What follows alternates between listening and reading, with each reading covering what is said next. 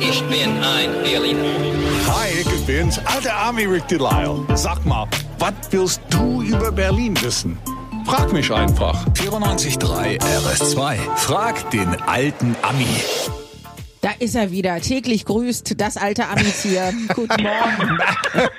Murmeltier, das heißt Murmeltier, nicht? Oder? Murmeltier, da freut sich die Murmeltier. Manuela aus. Murmeltier. Hallo, Genau. guten Morgen. Oh, hier ist was Guten los. Morgen, Gerlinde. Guten Morgen, Murmeltier. Äh, guten Morgen, Manuela. Was hast du für eine Frage heute?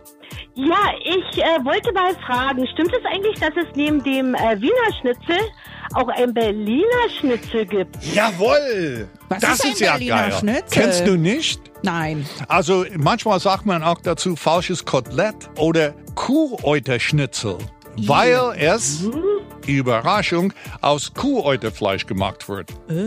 Klingt, ja, klingt komisch, aber tatsächlich schmeckt er genauso wie ein normales Schnitzel und ist sehr zart. Und es war viel billiger als normales Schnitzelfleisch. In den 60er Jahren gab's Kuhäuterschnitzel in fast jeder Berliner Gaststätte. Heute äh, eher sehr selten, äh, weil äh, kaum ein Metzger sowas noch anbietet. Aber falls du es mal probieren willst, das können wir irgendwann mal machen, Gerlinde, in mein Lieblingsrestaurant aller Zeiten zur letzten Instanz, Instanz, ja, das kenne ich. Ja, Aber da es esse gibt. das nicht. Du I. kannst diese falsche wie? Ich esse kein Kuhäuterschnitzel. Ähm, Sei nicht so. Aber ich gucke dir gerne zu, wenn du eins isst. Ich Pass riech auch auf. vielleicht mal dran. Pass mal auf, was auf der Teller kommt, wird best gegessen hier.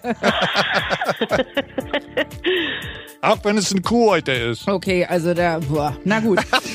Danke für deine interessante Frage. Jetzt wissen wir, was ein Berliner Schnitzel ist. Warum ein Hut dafür sorgen soll, dass unser Straßenverkehr sicherer wird, das erzählt uns der alte Ami morgen. Denn was auch immer du über Berlin wissen willst, Frag die alte Ami. Auf 94.3 RS2.